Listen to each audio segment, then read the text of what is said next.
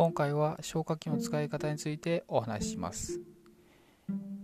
いきなり火元に消火器を持って近づくのではなくまずおおむね 78m 離れたとこに消火器を置き黄色の安全ピンを引き抜きます。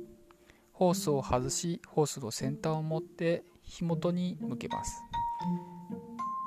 そしてレバーを強く握り噴射します。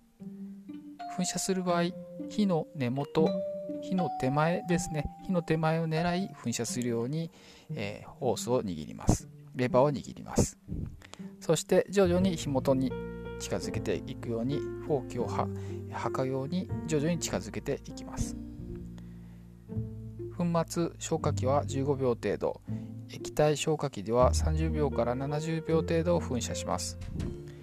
噴射する時間は本体に書いてありますので日頃から確認しておきましょう。また防災訓練などで消火器の訓練をする際は積極的に参加してその使い方を体験してください。よろしくお願いします。